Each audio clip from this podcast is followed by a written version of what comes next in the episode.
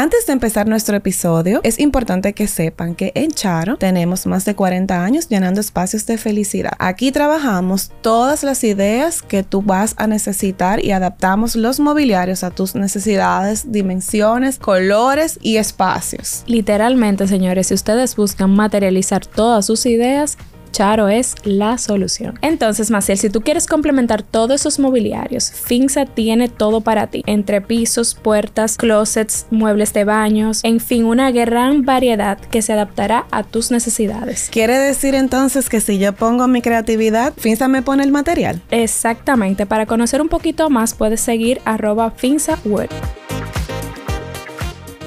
Hello, hello, bienvenidos a nuestro podcast Más que Diseño. Mi nombre es Rosario Rivas. Y el mío, Maciel Sánchez. Señores, el día de hoy estamos bastante entusiasmadas y mm, una invitada muy esperada en nuestro episodio. Seguro ya lo vieron en el, en el título del episodio, pero de verdad que nos sentimos muy felices, ¿verdad, Maciel? Demasiado, sobre todo porque teníamos tiempo eh, queriendo concertar esta, esta cita esta reunión. Señores, aquí tenemos nuestra querida amiga y... Famosa y admirada. Claro, muy famosa. Arquitecto Marcel Lama, ¿cómo estás? Hola, hola, muy bien, gracias. La gracias por ese intro. La estamos relajando, señores, porque... Yo no soy famosa. Claro que es famosa. Eh, bueno, vamos a entrar en el tema, vamos, vamos a desarrollarnos. Marcel, gracias por estar aquí con nosotros hoy y queríamos realmente eh, escuchamos a nuestra audiencia. Wow, qué lindo se escucha eso, ¿verdad? Demasiado. Eh, y realmente queremos conversar contigo, tu trayectoria. Yo sé que tú eh, nos diste esta entrevista. ¡Ey, fina! Oye, dije yo le di una entrevista. No, no, no, no. Señores, pero nada, vamos a empezar para romper un poquito el hielo. Cuéntanos un poquito de ti, Marcel, cómo tú inicias en este mundo. ¿Qué estudiaste? Bueno, muchas personas creen que yo soy, como dijo Maciel al principio, que yo soy diseñadora de interiores, pero yo soy arquitecta. ok. trabajo el diseño de interior porque al final me encanta lo que es el, espacio que nosotros como ser humano vivimos día a día y por eso me enfoqué más en el, en el diseño de interior. Y eso lo inicié hace nueve años aproximadamente, pero ya la parte eh, de pues lanzarme, como, como siempre decimos, fue aproximadamente eh, siete años, desde el 2017 eh, a la fecha. A, la fecha, que son como siete años, sí, correcto. Inicio con el diseño de interiores, eh, primero para familiares, o sea, antes del 2017 sí yo había hecho algún trabajo para mi familia, que sí, esos famosos bañitos que uno, que uno inicia, hasta que después, por una amiga, a través de su familia, eh, me dieron mi primer trabajo. Prácticamente fue el primer trabajo independiente que yo tuve y pues ahí sucesivamente siguieron los proyectos. Una cosa llevó a la otra. Marcela, ¿en qué universidad tú estudiaste? ¿Estudiaste aquí en el país? O sí, sí, estudié aquí en el país, estudié en la Pucamaima. Ok. Y Marceli, ¿tuviste algún empleo antes de empezar eso, el, todo el tema independiente?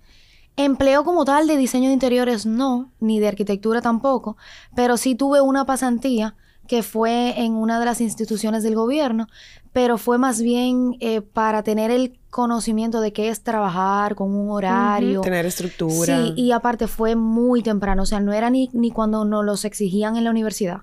O sea, no era en el tiempo de la universidad, simplemente yo quería ver qué era tener un horario, qué era tener esa responsabilidad de llegar, irme, irme a la universidad, pero no era eh, como de trabajo de diseño de interior o de arquitectura en sí.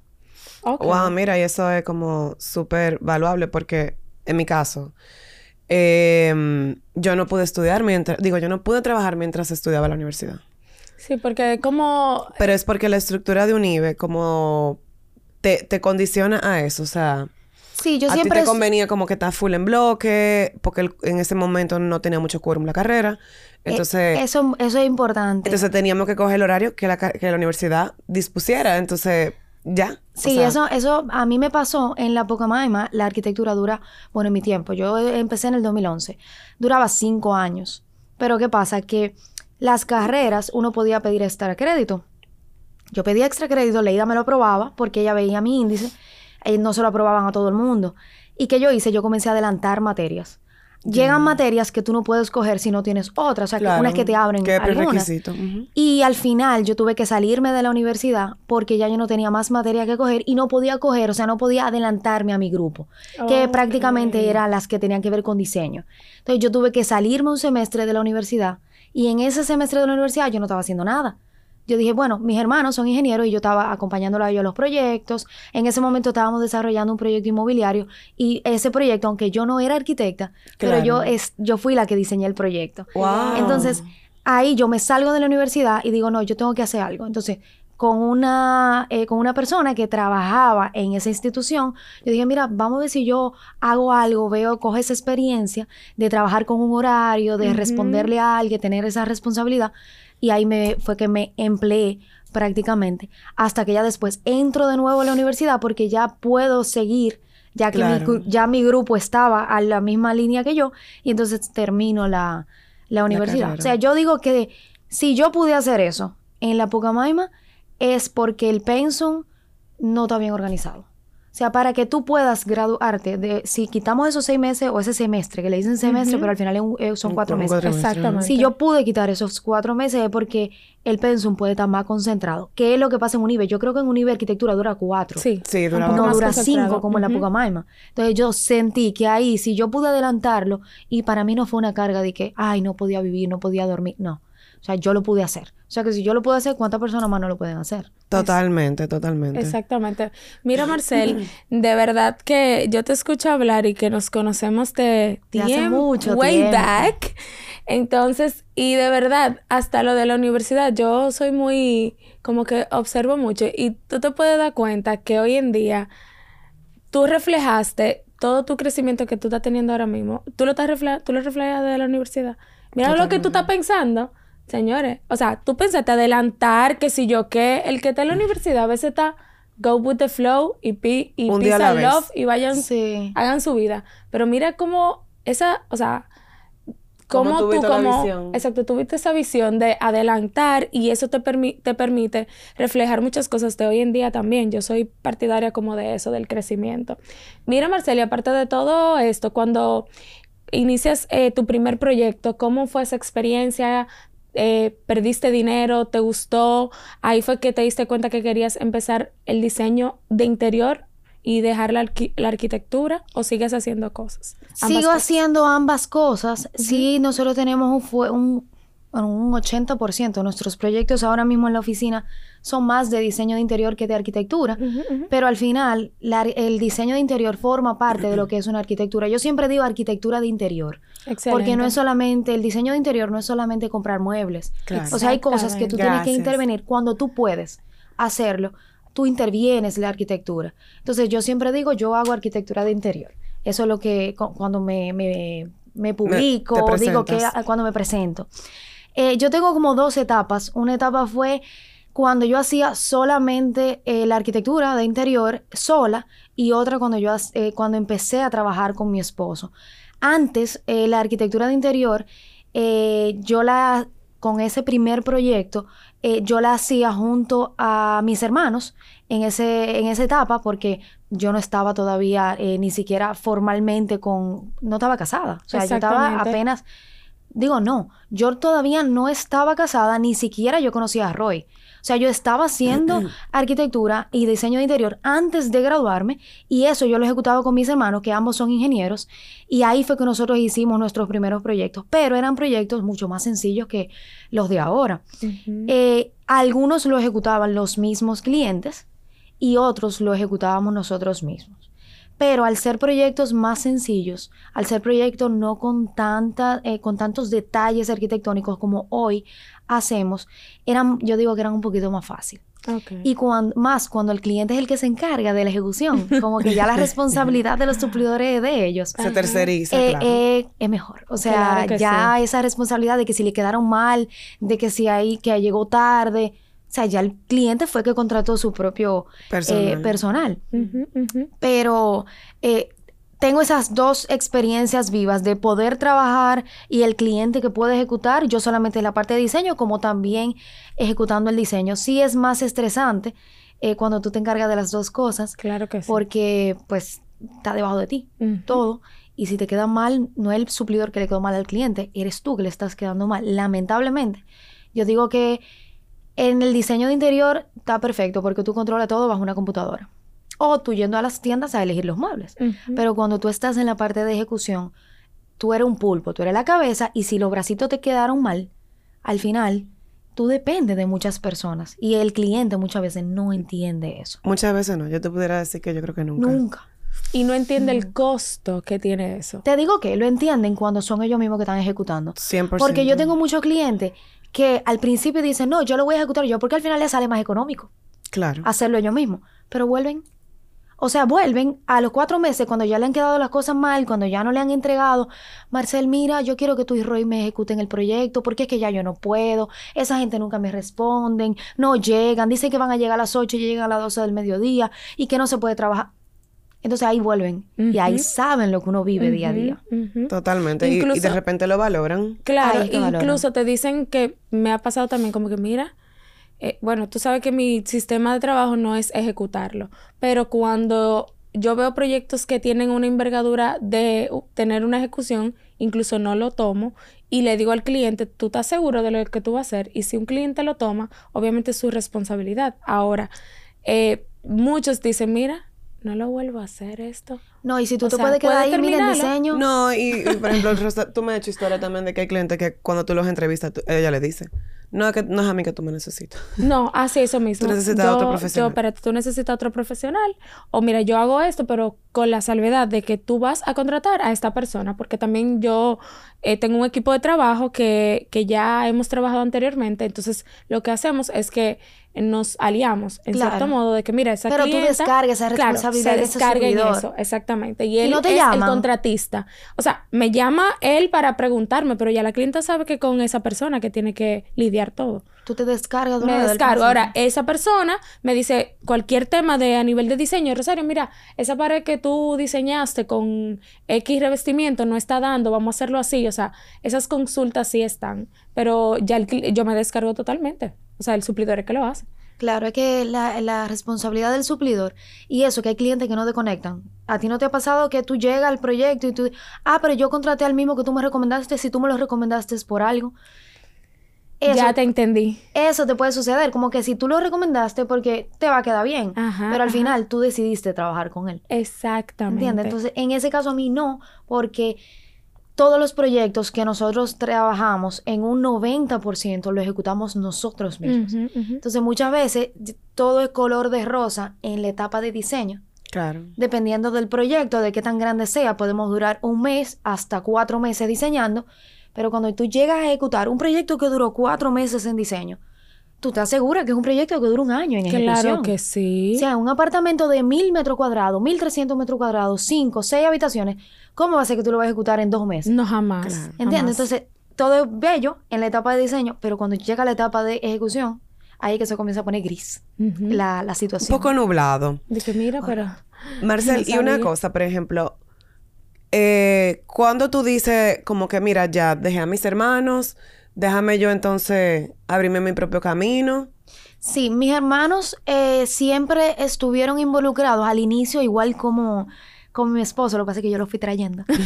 Eh, mis hermanos eh, tienen la, la compañía de ellos, Ingeniería Lama, que es de desarrollos inmobiliarios, de obras grises, eh, hacen muchas instituciones que no son tan enfocadas en el diseño interior. Bien, entonces luego yo conozco a Roy. Roy también trabajaba en la compañía de su familia, eh, que era de desarrollos inmobiliarios. Mm. Pero al inicio, como yo me encargaba de la parte de diseño y en algunas ocasiones cuando el cliente no ejecutaba y eran cosas sencillas, yo decía, bueno, también yo lo hago. Yo tengo mi chirrocero en ese momento, estoy hablando 2000, eh, 2015, 2016. Yo tengo mi chirrocero, yo tengo mi eléctrico. Roy, mira, tú me puedes mandar uno de, uno de limpieza que, te- que me hicieron sucio en el apartamento. Y eran trabajos así, un empapelador, eh, las que me hacía los arreglos florales. Y al final uno puede ver de hace ocho años para acá, los proyectos que tenemos ahora son más de, tienen mucho más detalle arquitectónico. sí, claro Pero sí. es el hecho de ya la estructura que nosotros tenemos que nos permite hacer ese tipo de diseño. No, y tu misma experiencia, o sea, tú te vas puliendo y un trabajo siempre va superando el otro. Correcto. Entonces, en ese tiempo, cuando yo me seguía encargando de esas pequeñas partidas, eh, Roy veía que yo me iba de los proyectos. Ah, no, que estoy montando cortina a las 10 de la noche, a las 11 de la noche. Y él iba y me buscaba. Y no, tú no vas a salir sola de allá. Todavía no estábamos casados. No, tú no vas a salir sola de allá. Eh, yo voy para allá. Entonces ya él comenzaba a dejar de ir a la constructora un tiempo, eh, quizá mediodía o dos días a la semana, para acompañarme en los proyectos. Entonces él comenzaba a ver que un proyecto inmobiliario él lo desarrollaba en tres años, cuatro años, cuando un proyecto de diseño de interiores nosotros lo hacíamos en dos meses y la rentabilidad era muy buena. Entonces él comenzó como a apoyarme más mm, en esa parte y comenzó a delegar un poco más lo que es la construcción de, de- de obra de proyectos, de, De apartamentos, y comienza a acompañarme a los proyectos hasta que decidimos ya estar de lleno en la parte de ejecución.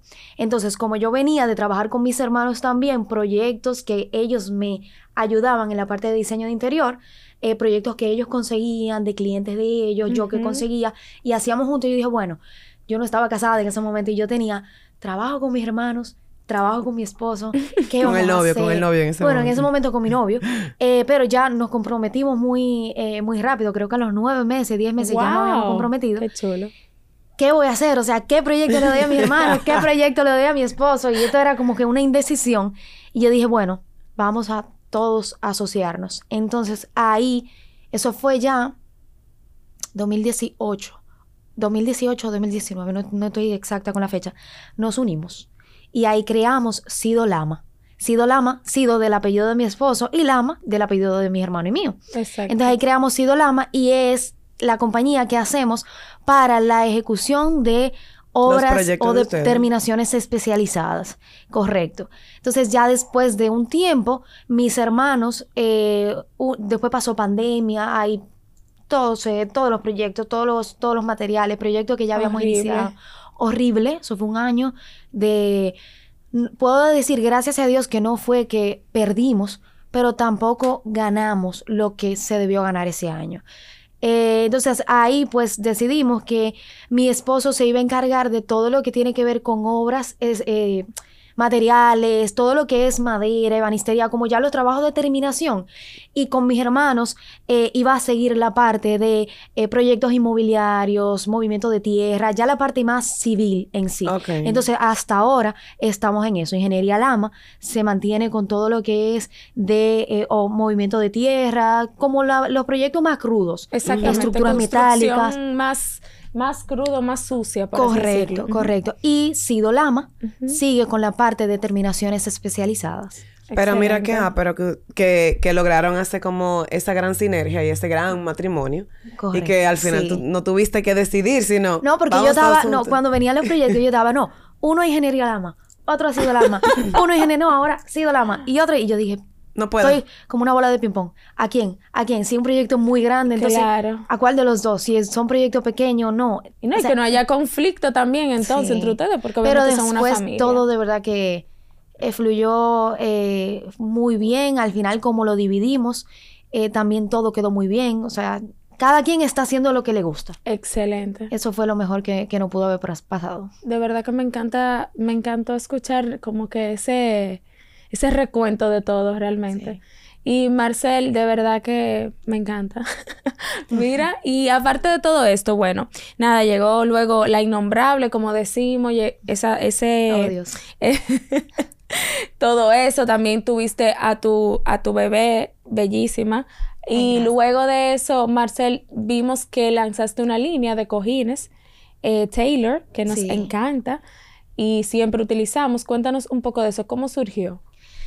Bueno, Taylor nace cuando ya en el 2021, aproximadamente, final de 2020, después de pandemia, eh, de nuevo digo, gracias a Dios, yo decía, después de pandemia, ¿qué va a pasar con Marcela en Arquitectura? Los clientes van a estar como que no, que no van a diseñar porque no sabe qué, los materiales están súper caros. Y mentira, o sea, fue lo contrario. El 2000, Boom. final de El 2020 20 y de 21, Una locura. Yo Mi- lo viví en tienda. O sea, era una cosa. la gente valoró Bendito lo Dios, que es tener increíble. Pero era, fue exactamente eso. Era como que la gente se dio cuenta que realmente necesitaba vivir en espacios que estuvieran adecuados a sus Correcto. necesidades. Yo dije, bueno, eh, mu- en pandemia salió mucho lo del diseño remoto. Ujú. Yo estaba embarazada Y yo estaba viviendo un embarazo, mi primer embarazo, en pandemia. O sea, a mí me tocaba ir a la clínica. Roy no pudo entrar conmigo a las eh, a la cita porque esto estaba, él tenía que esperar en el carro. Esa situación a mí yo no pensé en nada de la empresa. Yo dije, mira, estamos en pandemia, yo estoy con un embarazo, yo duré muchísimo para poder quedar embarazada. Eh, yo me la voy a pasar tranquila y eso fue como unas vacaciones que nosotros, mi esposo y yo tomamos. Y era el día, yo no hablaba con nadie, esa fue la mejor época. Eh, no había suplidores molestos, nada, ni clientes, nada, nada, nada. Entonces, al yo después eh, iniciar ya la, la jornada laboral, yo me acuerdo que cuando yo di a luz, mayo 23, eh, abrieron una semana antes, habían ya abierto, eh, ¿se acuerdan que era escalonado? Sí, o sea, sí. primero abrió como que la parte de salud, luego abrió, eh, no me Sí, acuerdo, pero pero, este al sector final, de nosotros fue uno de los primeros que abrió. el sector de nosotros fue uno de los primeros, pero una semana antes de yo dar a luz. Y yo dije, pero Dios mío, no me pudieron dar dos semanas. Porque los clientes estaban como que sí, ya yo había cogido mi licencia. Y al final, es verdad, yo soy mi propia jefa, pero óyeme, yo tenía que tomarme, yo fui cesárea, yo tenía que tomarme mis días. Claro que sí. Yo tengo Claro una foto, sí.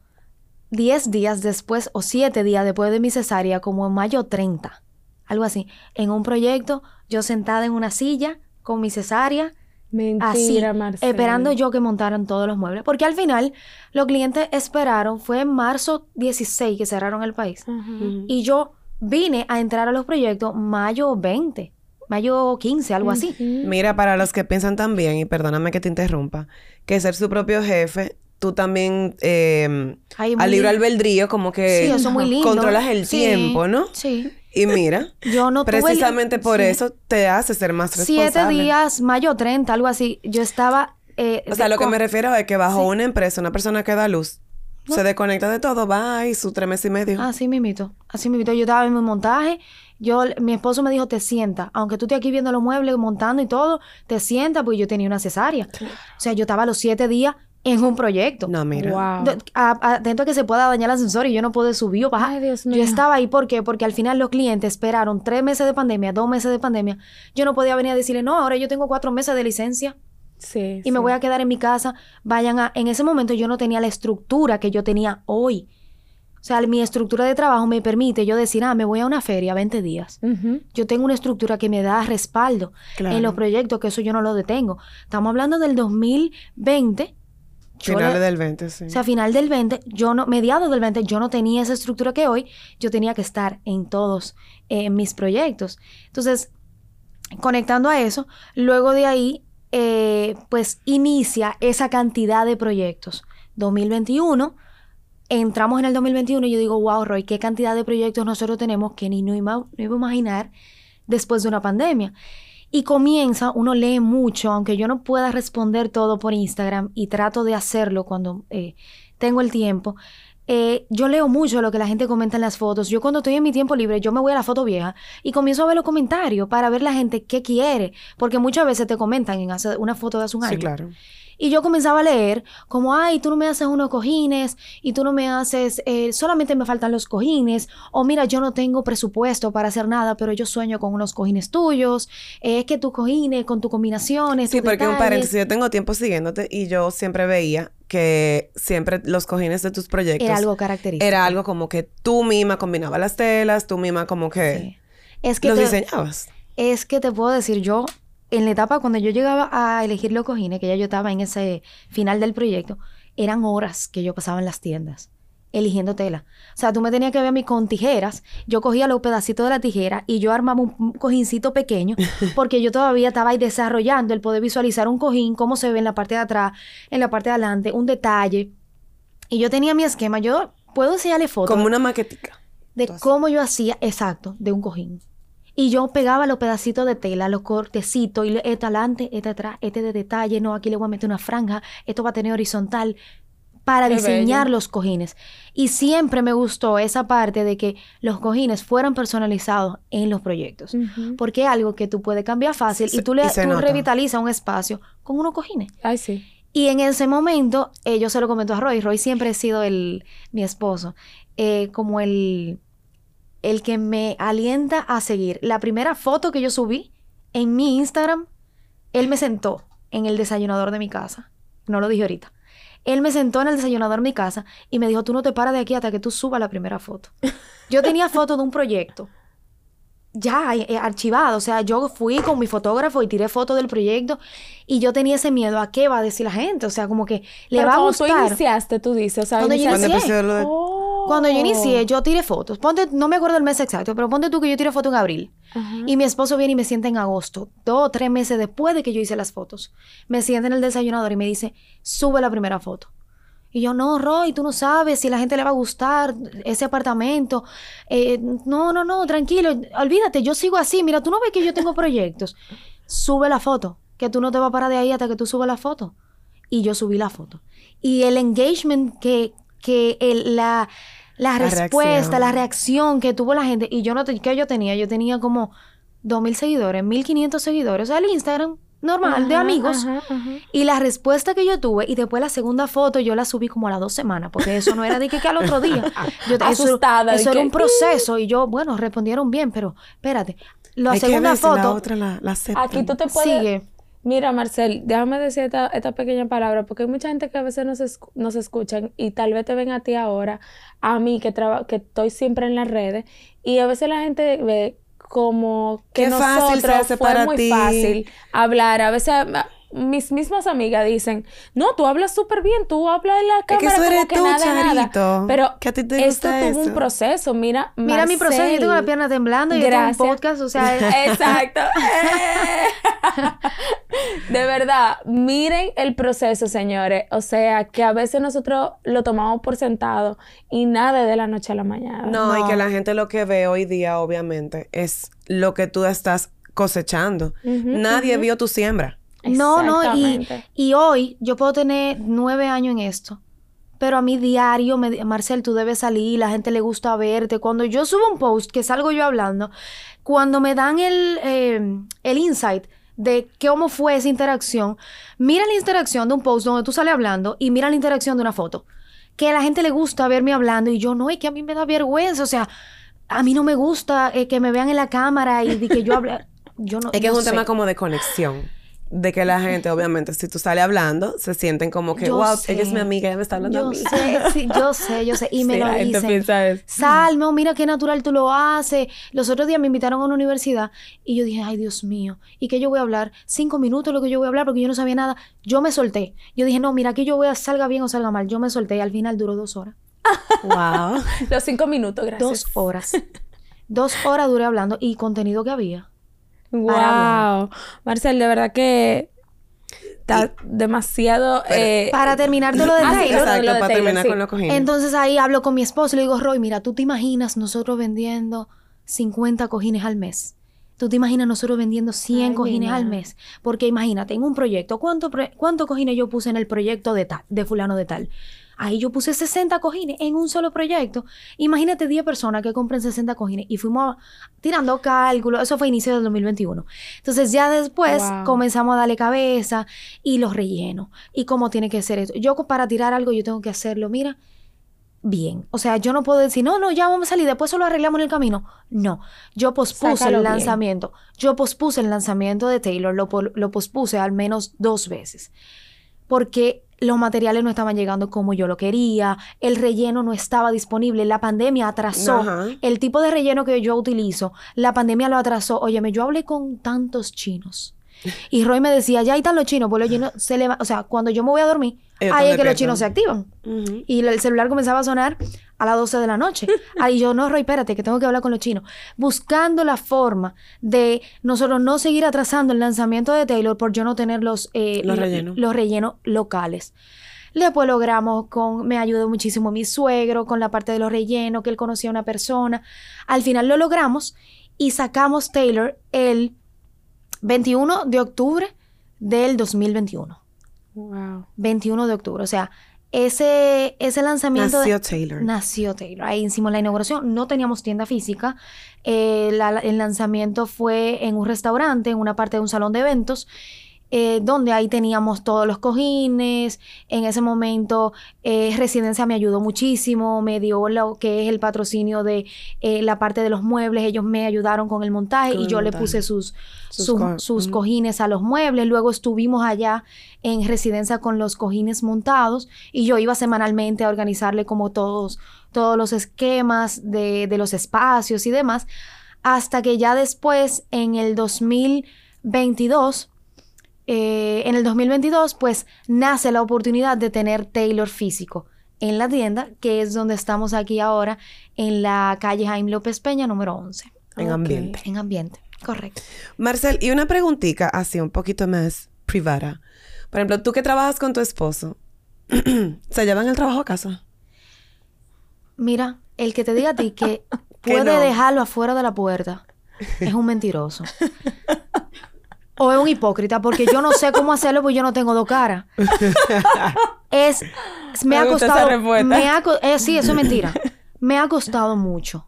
Me ha costado mucho. Al principio, eh, yo me acuerdo las peleas que nosotros teníamos por los proyectos, eh, porque al final, si yo delegaba la ejecución en él, el responsable era él, y la parte de diseño, la responsable soy yo. Y nosotros peleábamos mucho, o sea, porque todo lo que tenía que ver con los suplidores, yo lo peleaba con él. ¿Y cómo va a ser que esto no ha llegado?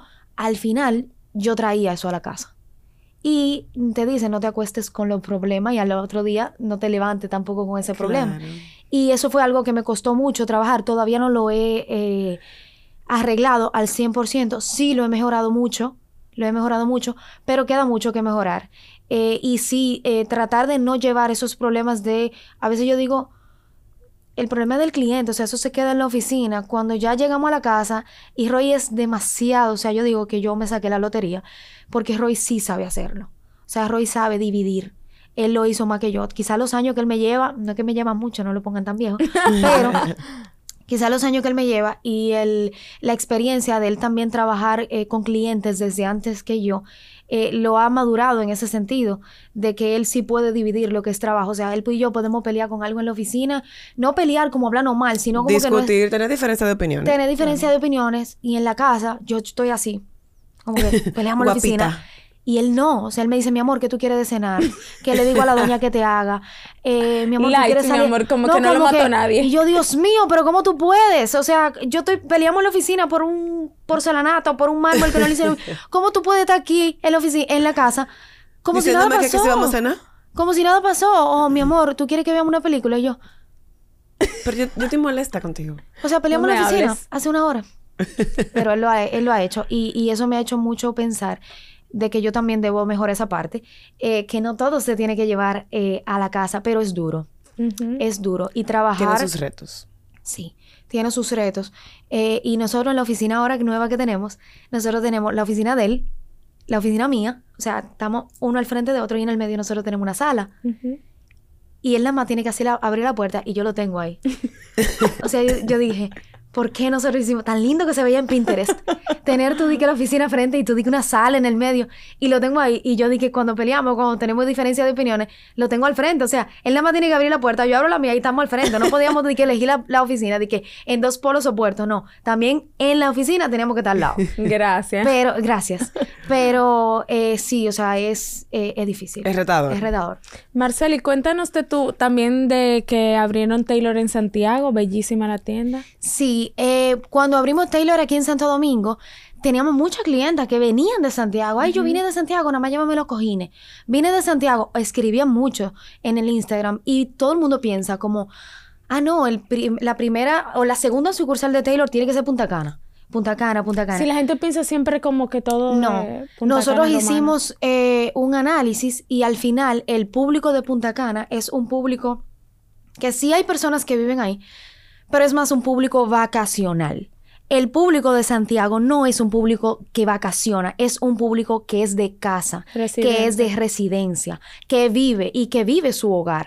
Y te puedo decir que más que Santo Domingo, el santiaguero con su casa, tú no te imaginas. Ya me lo imagino. Mira, es que todo, o sea, hay personas allá, hay señoras allá que escriben en la tienda. Cada vez que sale una colección nueva, nosotros tratamos de sacar colecciones cada mes y medio para ir a cambiar los cojines. Y lo guardan. Tienen un closet nada más de cojines. Sí. Tienen un closet nada más de adornos. Sí. Porque viven la Un temporada. Son Así amas de seré casa. yo cuando me case, así que ya saben. Así seré yo. Yo tengo clientas. O sea, acuérdate que Charo es de Santiago. Yo amo Sí. cambiar. Y obviamente todos mis jefes Ojo. también. Y obviamente nuestra, ¿verdad? Em- Crecimos allá. Y la verdad que yo tengo clientas así que tienen un almacén de accesorios. Los accesorios que lo y lo cambian. por, por temporada. Y lo cambian. Y esa va- voy a hacer yo, Roy. Prepárate en 5, 8 años. Está declarado. Cuando- está declarado. cuando yo ya no esté eh, trabajando tanto como hoy, porque parece que estoy trabajando mucho ahora para poder Estar eh, más tranquila Estar más tranquila en unos cuantos Sí, años. porque está, eh, eh, Marcel, señor, es una... ¿Cómo, es? ¿Cómo que tú dices? ¿Una velita? Una avispita. Ah, una avispita. Eh, es, eh, que mira, eh, mucha gente lo ve fácil y lo que tú dijiste ahorita, ser tu propio jefe eh, y, y manejar tu propio tiempo. Ay, sí, muy lindo, todo color de rosa. Pero hay muchas veces que yo trabajo 24 horas. Y yo tengo clientes que me hablan a las 12 de la noche. Sí, claro. Y mala mía por yo responderle.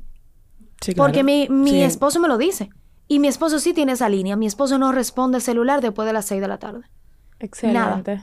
Absolutamente nada. Yo no. yo lo hago. Pero tú sabes que también yo pienso que el hombre, en ese sentido, es un poquito más eh, cuadriculado, como que más estructurado. Roy dice después de las 6 de la tarde mi hija. Y él llega a la casa y es su hija. Él muchas veces me dice, deja el celular. Y yo aquí a mí no me gusta acumular cosas para el otro día. O sea, a mí no me gusta me levantarme con el eso. WhatsApp. Yo te puedo decir que yo termino una tarde con 55 chats del día. O sea, no son 55 chats que yo debo acumular. Son 55 chats del día. Y a mí no me gusta dejarlo acumular para el otro día porque al otro día voy a tener esos 55 más quizá 20 más nuevos. Claro. Entonces, él no, él lo limita. Él dice, a las 6 de la tarde yo no le respondo lo que no se pudo responder hoy, se queda para mañana. Ahora es tiempo de mi hija y de mi casa. Y de ti. Me lo dice. Y yo no lo hago. Y Marcel, ok, espérate.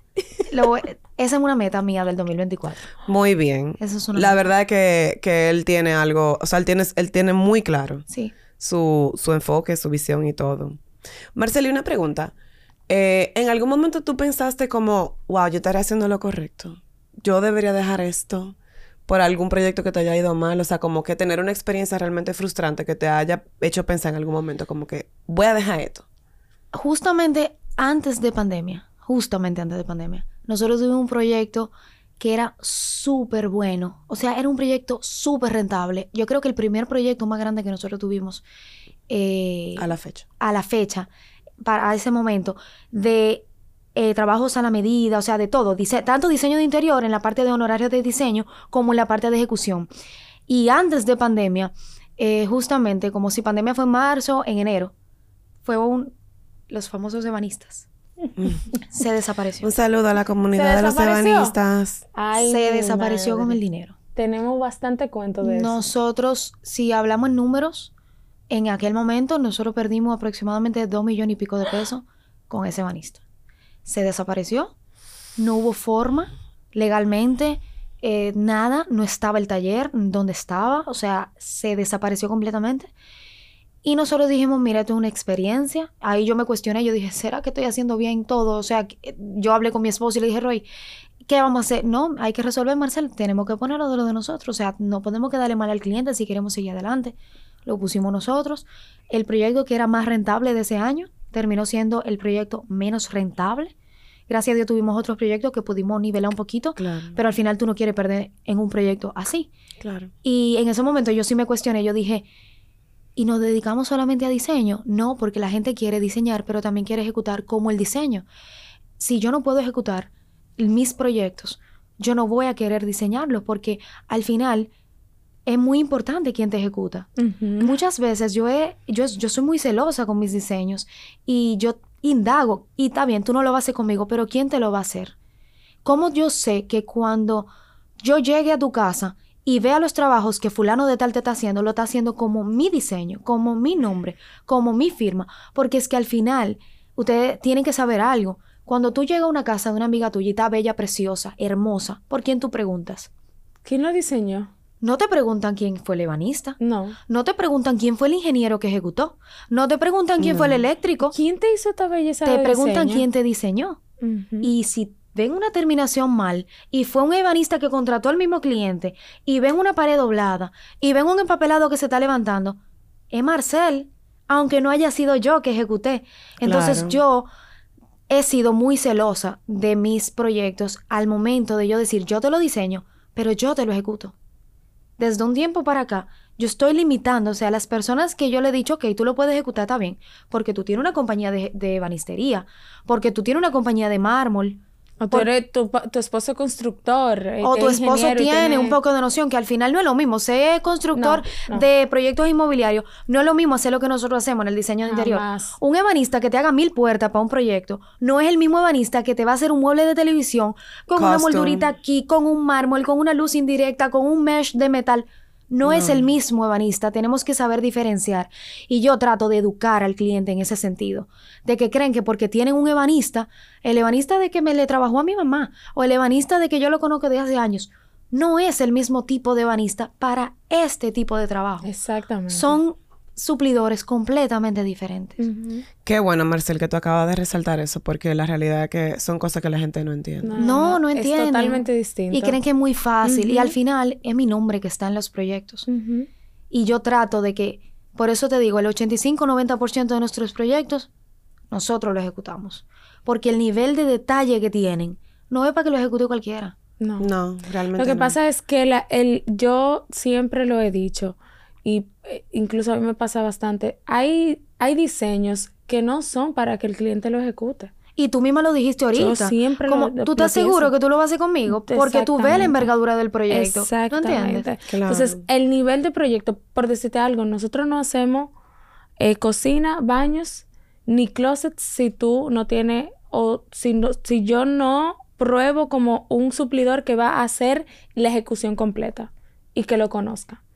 No lo hago. ¿Por qué? Porque yo no estoy ahí. Y eso es un tipo de diseño que para ejecutarlo tiene sus retos. Claro. Una Y- cocina es un reto. E igualmente un ebanista que haga cocinas no es un ebanista que te hace un revestimiento de pared. Ajá. O sea, hay ebanistas y hay ebanistas. Exactamente. Y todo el mundo cree que cuando dicen la palabra ebanista te pueden hacer de todo. Todo. Y no es así. Yo tengo clientes que vuelven para atrás conmigo y me dicen, Marcel, yo quiero que tú vayas y me revise ahora y que Roy entre y que me arregle todo lo que... No puedo. Yo no voy a trabajar encima de un trabajo que, valga la redundancia, que no fue hecho por nosotros. O sea, al final yo te lo hago cuando se te dañe, se te caiga, se te rompa, se te abra la madera. Yo te lo arreglé y tú vas a creer que fue por mí. Pero fue por cómo se hizo la base del trabajo. Y vienen para atrás y dicen, ah, no, termínenlo, vamos a hacerlo ahora. Sí, perdí mucho tiempo. Porque no sabían cómo es todo, o sea, cómo es el esquema de trabajo. Es otra cosa, señores. Es más cuesta arriba y es más retador rehacer que hacer. Yo prefiero hacerlo desde cero. Yo también. ¿Tú lo quieres hacer conmigo? Yo lo hago desde cero.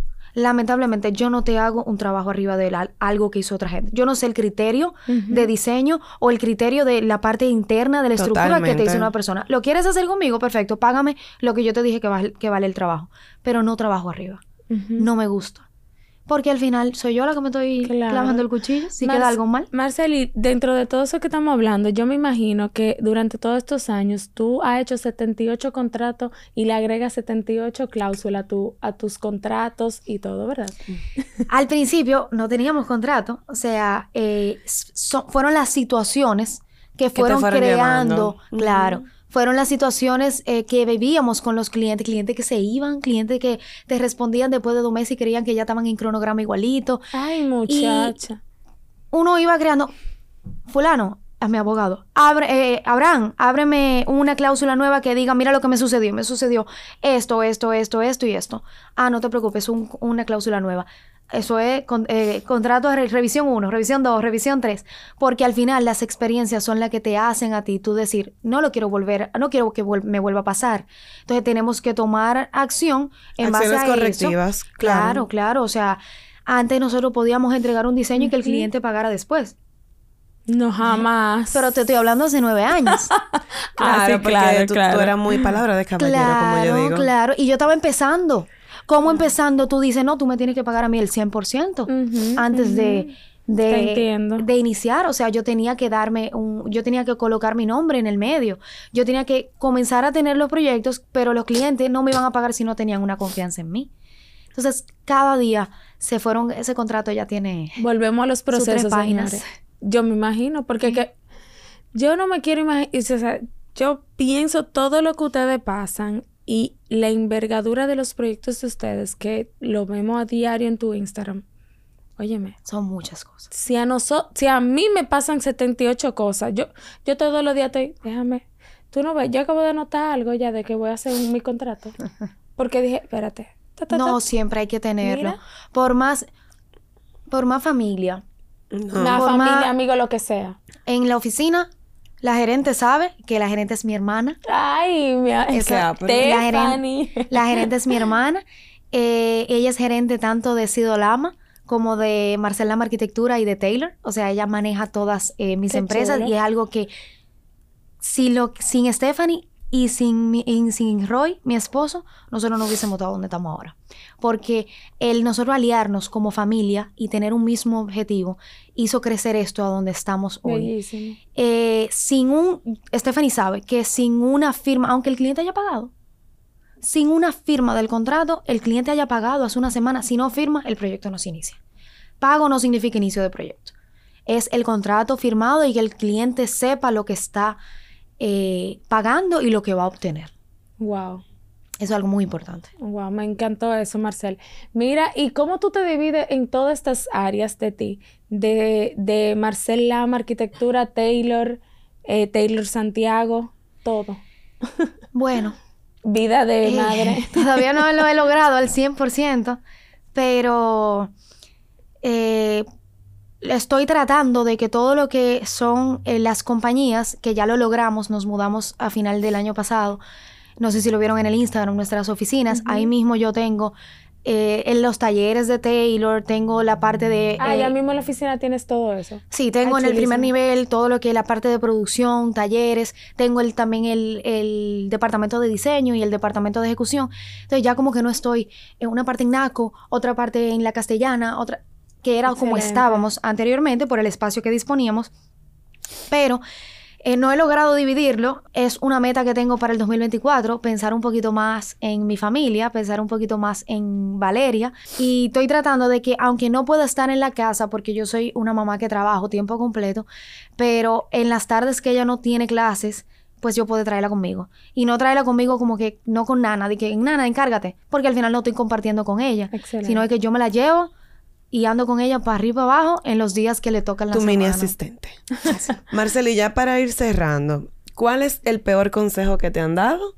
¿Y qué consejo tú les regalas a nuestra audiencia que eventualmente, gente que está en la universidad graduándose o gente que ya está en el ejercicio profesional de su carrera y eventualmente necesita un poco de claridad? ¿Qué te digo? El inicio siempre es duro eh, y más cuando tú no, igual como yo, que yo no creía en mí, en lo que yo tenía, como el poder que yo tenía o, o el gusto que yo tenía en, en crear un diseño de interior. Eh, al principio, por eso digo que es duro, porque tú mismo, al tener ese bloqueo mental de que no sé si le va a gustar, no sé si la gente le, le va, va a hacer clic con lo que tú haces, tú como que te limita. Y yo digo que si yo hubiese, con esos proyectos que yo tenía desde antes, quizá yo ya hubiese dicho ahora, yo tengo 12 años trabajando. Tengo 11 años trabajando porque yo venía trabajando desde la universidad, haciendo cosas familiares, sí. Claro. Pero al Pero final, es, al final es un diseño. Aunque sea un bañito, aunque sea una sala, mi propia que sí. habitación, que también fue parte de uno de mis diseños, mi mamá me lo permitió porque algo muy importante. Mi mamá en esta etapa, desde la universidad, cuando a mí me tocaba eh, amanecer, ella amanecía conmigo viéndome. No, mi hija, tranquila, yo, yo te veo. Sigue haciendo tu maqueta. Y yo, mami, vete a acostar para que tú estás aquí. eh, ella me acompañaba. O sea, ella siempre era como, dale que tú puedes. soporte. Mi soporte, claro. Y al principio es duro. Y si tú no tienes esa eh, confianza en ti, que no es que se lo venden, o sea, yo no voy a ir a comprar confianza, ah, que tengan la confianza. No, tú tienes que trabajarlo mentalmente. Claro. Eh, de decir, si no gustó exactamente, no gustó al 100%, yo lo voy a mejorar. ¿Y cómo tú mejoras? Pues alimentando tu mente, viendo ideas, viendo imágenes de inspiración. Educándote. Educándote, porque uno siempre tiene sus metas. O sea, yo tengo mis diseñadores que yo digo, wow, mi proyecto todavía no está a ese nivel. Y yo lo digo hoy en, mi- hoy en día. A, a mí me encanta. Laura Hammett es mi diseñadora favorita. Sophie Patterson, una de mis favoritas. Y mis proyectos, yo puedo decir ahora mismo que quizá mucha gente diga, ah, sí, sí, Marcel, tus proyectos se ven igualito. Yo pensaba que era Sophie Patterson. Mis proyectos para mí le falta mucho. O sea, yo tengo mucho que aprender todavía. Y yo vivo leyendo, y yo vivo viendo Instagram, vivo viendo Pinterest, haciendo board. Cuando no tengo proyectos, que yo digo, ah, yo no he diseñado, por ejemplo, nunca una veterinaria. Un día me va a tocar. Un día me va a tocar a mí diseñar un, qué sé yo, una oficina de pediatría. No sé, me lo invento.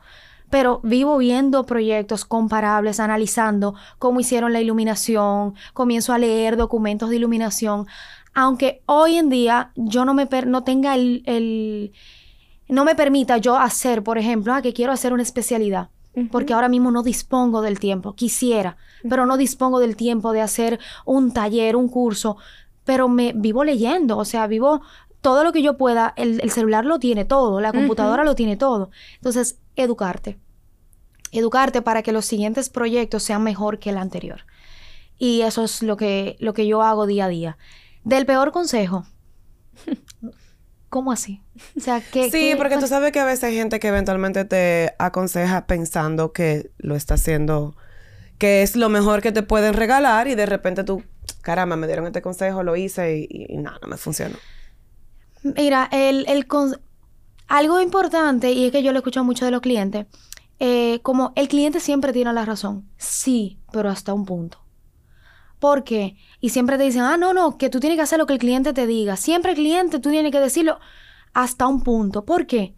Porque al final, tu equipo de trabajo es una parte muy esencial y es la que te ha, hecho crecer, llegar hasta donde tú estás hoy. Y si tú no eres un respaldo para tu equipo de trabajo, ¿qué tú estás haciendo? O sea, mi equipo de trabajo es el que día a día, ahora mismo yo tengo 25 diseñadores y arquitectos diseñando. ¿Dónde estoy yo? Yo estoy aquí haciendo un podcast.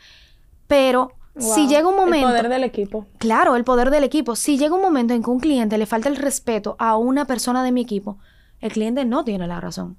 Totalmente. ¿Tú entiendes?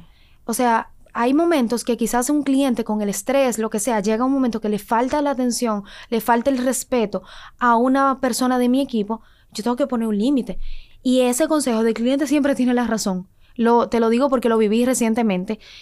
No, es cierto. Para mí no aplica. Sí, yo tengo y puedo decir que tenemos un servicio al cliente muy, muy bueno, eh, porque yo siempre estoy ahí para mi cliente, para darle el servicio uno a.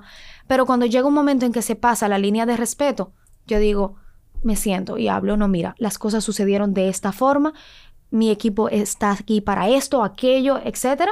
Y yo tengo que ser, mi equipo tiene que sentir que me tiene a mí de respaldo. Totalmente. O sea, yo no puedo decir, ustedes tienen la culpa porque ustedes lo hicieron mal.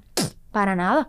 O sea, ellos tienen la, la, el respaldo mío de que, o sea, eh, yo soy la cara de ellos al final en los proyectos. Exactamente. Marcel, me encantó, me encantó y soy fiel partidaria del equipo de trabajo. De verdad que nos sentimos, Marcel, súper, súper, súper, yo, yo voy a decir que energizada de escucharte. La verdad que nunca había, o sea, aunque conversamos y hemos colaborado en diferentes cosas, em, me siento como energizada de haber escuchado un poco de ti, de tu historia, de tu trayectoria, porque muchas personas, como tú dices, a veces te ven en Instagram, ven una foto, no conocen el detrás de cámara. Y aquí muchas creo que hay un poquito. Y muchas dicen, no, ella es odiosa. ella es muy... Para nada, por favor. Pero no, o sea, lo que pasa es que yo no hablo porque me da vergüenza hablar en el...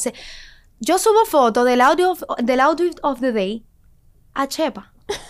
O sea, Ay, a mí me encanta cuando entonces Fabulosa, me encanta. Yo lo subo porque me dice la persona que me maneja la parte de relaciones públicas y las redes que a la gente le gusta eso, como que no es tan solo el diseño, es también lo que yo hago en el día a día. Y cuando yo subo a Valeria, ay Dios mío, eso se vuelve, se vuelve loco. No, no, no, y el ay, que el pelo de Valeria.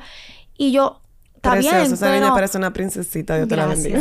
Pero yo, de verdad, que yo cuando hablo eh, con, con un cliente, me dice, ay, tú te ves diferente en las redes, como que, ay, mira, tú hablas mucho, tú, yo, a mí me tienen que callar. Cuando yo tengo reuniones con los clientes para presentarle proyecto nuevo, etcétera, me tienen que callar porque cuando ya yo cojo la confianza, pero en el Instagram yo no he cogido la confianza. Entonces, cuando me mandan a grabar un video, yo Así que ya saben, cero juzgar, señores. Aquí conocen un poquito de Marcel Lama. De verdad, gracias, Marcel. Donde, si quieres, eh, coméntanos tus redes para que las personas eh, aunque sé que hay mucha gente que lo sabe, pero... Claro, para claro. Que no te, para el que no te ha descubierto. Mi Instagram eh, profesional y un poco personal, porque también subo cosas personales, es Marcel Lama. Se escribe Marcelle con C-L-L-E, Lama. Y la, el Instagram de Taylor es Taylor, se escribe Tayloret con ED al final, punto D-O. Perfecto. Que es el Instagram de la tienda. Eh, perfecto, Marcel. Gracias de verdad, señores. De verdad, gracias por escucharnos en nuestro episodio de este día. Recuerden que estamos en Spotify, Apple Podcasts y YouTube. Y puede ser que en YouTube vean algunas cosas chulas, así que stay, bueno, Activen la campanita. Marcel, Bye. gracias por tu tiempo. Gracias a ustedes Gracias, por de verdad, invitarme y cuando quieran estoy aquí de nuevo. Comprometida. gracias. Ya De verdad saben. que sí. Señores, bye. Bye bye.